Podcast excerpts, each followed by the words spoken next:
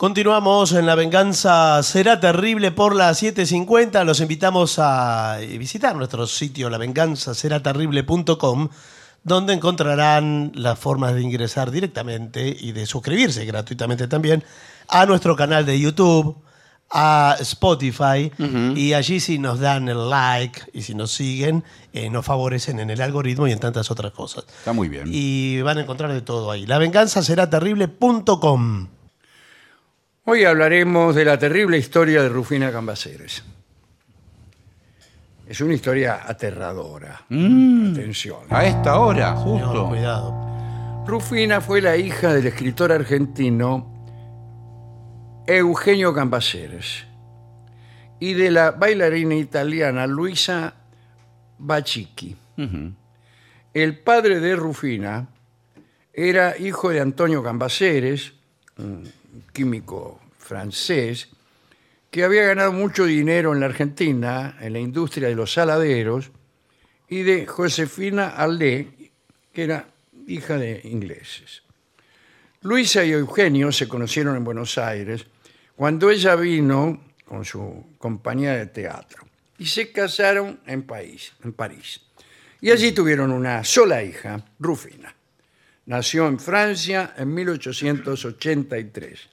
Cuentan que a Luisa medio la trataban mal porque las bailarinas de entonces no tenían muy buena prensa en París. claro, Les sí. parecía que ser bailarina y ser prostituta eran una misma cosa. Bueno. Y así la apodaron la bachicha. Yo no me dejaría llamar la bachicha por nadie. Nombre Eugenio tía. Cambaceres, como diputado y director de El Nacional, fue uno de los primeros en proponer en la Argentina la separación de la Iglesia del Estado. Mira, además de haber sido conocido por su obra literaria y periodística, tenía fama de mujeriego Bueno. y parece que se manejaba mal en materia económica. Tanto que al morir, su mujer se enteró de que estaban en la ruina. Tenían propiedades que habían sido hipotecadas hasta dos veces. Eugenio murió de tuberculosis en 1889 en la casa de su amigo el doctor Carlos Pellegrini. Luisa, la mujer, tuvo que arreglárselas para salir adelante y decidió poner en arrendamiento la estancia El Quemado de General Alvear en Mendoza. O será General Alvear Y puede ser de Puede otros ser lados en Buenos también. Aires. También. claro, bueno. Adivinen quién se presentó para alquilar la estancia. ¿Quién? El mismísimo Hipólito Irigoyen. Epa. Mire usted. Luisa, que sabía quién era, pero no lo había visto antes, quedó encantada con el tipo. Luisa, la viuda, ¿no? Y parece que a don Hipólito, que entonces tenía 46, también le gustó Luisa. Ella tenía 40 años, era muy hermosa. Bueno, le alquiló la estancia y se hicieron más que amigos. Incluso ella lo asistía cuando Irigoyen recibía a legisladores y diri- dirigentes en su casa, iban todos los radicales, imagínense. Sí. Eh, entonces, Luisa, la ex bailarina, dejó la vida social y se dedicó solamente a Irigoyen. Y tuvieron una relación muy íntima, tan íntima que tuvieron un hijo, al que llamaron Luis Hernán Irigoyen. Pero atención a esto, don Hipólito hizo cambiar la Y de, de su inicial, de la inicial de su apellido por una I latina. Eh, porque Irigoyen tenía una característica compartida con el difunto Cambaceres, eh, el marido de Luisa. Le gustaban mucho las mujeres. ¿Y qué tiene que ver la Pero además no le gustaba reconocer a los hijos que tenía con ellas. Ah. Ya había tenido una hija con una criada de su familia, Ah. Antonia Pavón, a la que no reconoció, pero este, este- esta hija fue la que lo acompañó hasta su muerte, Elena. ¿Eh? También, siendo muy joven, tuvo seis hijos con Dominga Campos, hija de un coronel. Tres de esos hijos murieron. Cuentan que don Hipólito les pasaba la manutención económica a todos sus hijos y a las madres de sus hijos, pero que no reconoció a ninguno. Ahora bien, volvamos a Rufina Cambaceres. Rufina, la hija Sí. de, Luisa con el señor Cambaceres. Eh, Rufina había sido una joven con algunos problemas de salud desde su nacimiento. Parece que tosía con frecuencia. Ella había establecido una relación próxima de amistad con Irigoyen. ¿eh? Eh, y su hermano Luis, que era hijo, como se ha dicho, de la relación de Irigoyen con su mamá, nació cuando Rufina tenía 14 años aunque Rufina no sospechaba que, que el chico era hijo de don Hipólito, pensaba que Irigoyen y su madre eran muy amigos, pero nada más. Eh, parece que Rufina tenía, eh, además de todo esto, una cierta atracción por Irigoyen. Bueno, puede Y acá empieza el lío. Cuentan que el día en que Rufina cumplía 19 años, era el año 1902, una mucama le contó que don Hipólito y su mamá mantenían una relación secreta. Y que para, la para que la muchacha no, no se enterara del asunto, eh, eh, la dopaban con somníferos eh, y para que se durmiera rápido y pudiera ella ir a encontrarse con Irigoyen. Esto hacía la mamá, ¿no? No solo eso, también la mucama le dijo que eh, su hermano Luis era hijo de Irigoyen. Buah. Justo ese día ya estaba preparándose para festejar su cumpleaños. Habían organizado grandes festejos que incluían ópera en el Teatro Colón. Y ese día, según dicen, ella había decidido confesar su amor a Irigoyen. Repito, le iba a confesar a Irigoyen que ella estaba enamorada de él. Justo ese día la encontraron muerta No. a medio vestir poco antes de salir hacia el teatro. El médico llegó muy rápidamente, pero no hubo caso, fue un infarto. Eh, El diario, el diario de Mitre, dijo sobre su fallecimiento. Después de despedir a sus amigos, la señorita Cambaceres pasó a sus habitaciones a fin de vestirse para ir a la ópera y cuando todavía vibraba en el ambiente el eco de sus risas casi infantiles, una afección fulminante la derribó y la dejó rígida y yerta entre las galas con que se disponía a ataviarse.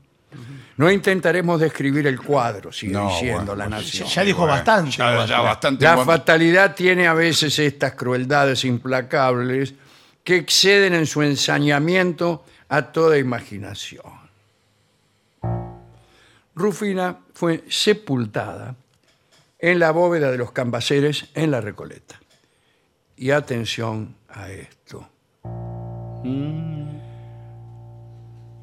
Al día siguiente, un cuidador escuchó ruidos extraños en la bóveda y fue a ver qué pasaba. Y vio a través del vidrio que la tapa del ataúd estaba movida. Llamó entonces a la familia y los familiares se presentaron en el cementerio. Como en el féretro de Rufina estaban sus joyas, mirá vos. Pensaron que alguien podría haber entrado a robar. Sin embargo, no hubo constancia de que la bóveda haya sido forzada. Hicieron cerrar el ataúd de nuevo y se fueron. Así nomás. Pero la familia no se quedó tranquila con lo ocurrido y semanas después hicieron revisar el ataúd y allí descubrieron que el cadáver de Rufina estaba este, presentaba la espalda, estaba boca abajo No. y que tenía rasguños en su cara.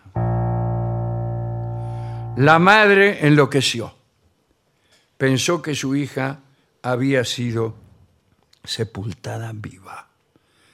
Dijeron que podría haber sufrido una catalepsia, Exacto. es decir, una muerte aparente, un estado que provoca la parálisis del cuerpo y que cuando desaparece, eh, bueno, el Revive uno. revive. Sí, sí. Parece que Rufina, desesperada, o eso conjeturaban, habría intentado salir del ataúd, pero al no lograrlo, tuvo esta vez sí un ataque al corazón y se murió. Bueno, mandaron a hacer un nuevo ataúd sin cierre, ahora ya era demasiado tarde, y una estatua de la joven en mármol, de Carrara, en un ángulo del mausoleo, está todavía Ah, sí. en la Recoleta, sí. En la estatua se la ve a Rufina con una lágrima que cae de su mejilla y su mano derecha como queriendo abrir o cerrar la puerta. Después de haberles contado estas hipótesis, debemos decir que bien podría tratarse de un mito, ya que, eh, según el biógrafo de la muchacha, Rodríguez Rocha, no quedan dudas de que la joven había muerto en el momento en que el médico lo diagnosticó, ya que en la Argentina la reglamentación vigente, al momento en que Rufina fue sepultada, establecía que en caso de muerte repentina o con pocas horas de enfermedad, el cuerpo debía reposar por 30 horas en algún salón de observación y con la tapa del ataúd sin cerrar. Rufina fue velada durante 20 horas. Tampoco hay ninguna documentación oficial que registre alguna incidencia posterior. Por otra parte, hay periodistas que dicen que efectivamente al día siguiente del ingreso al cementerio, el féretro estaba ladeado y con la tapa rota y que el cuerpo se hallaba en la puerta de la bóveda. No. Quienes sostienen esta hipótesis creen que se trató de un caso de profanación del cadáver. Nosotros no tenemos ninguna opinión. Este cuento suele referirse junto con otros de la misma naturaleza, ya que son eh, relatos que se refieren al cementerio de la Recoleta. Sí. La relación amorosa de Luisa e Hipólito Yrigoyen duró 30 años hasta la muerte de Luisa en 1926. Mire usted. Irigoyen murió en 33, creo. Sí, Claro, y eh, se atravesó también la presidencia de Irigoyen. sí, sí, claro, claro. Por lo menos la primera. La sí, primera eh, presidencia. La primera entera. Muy interesante, ¿eh? Muy interesante.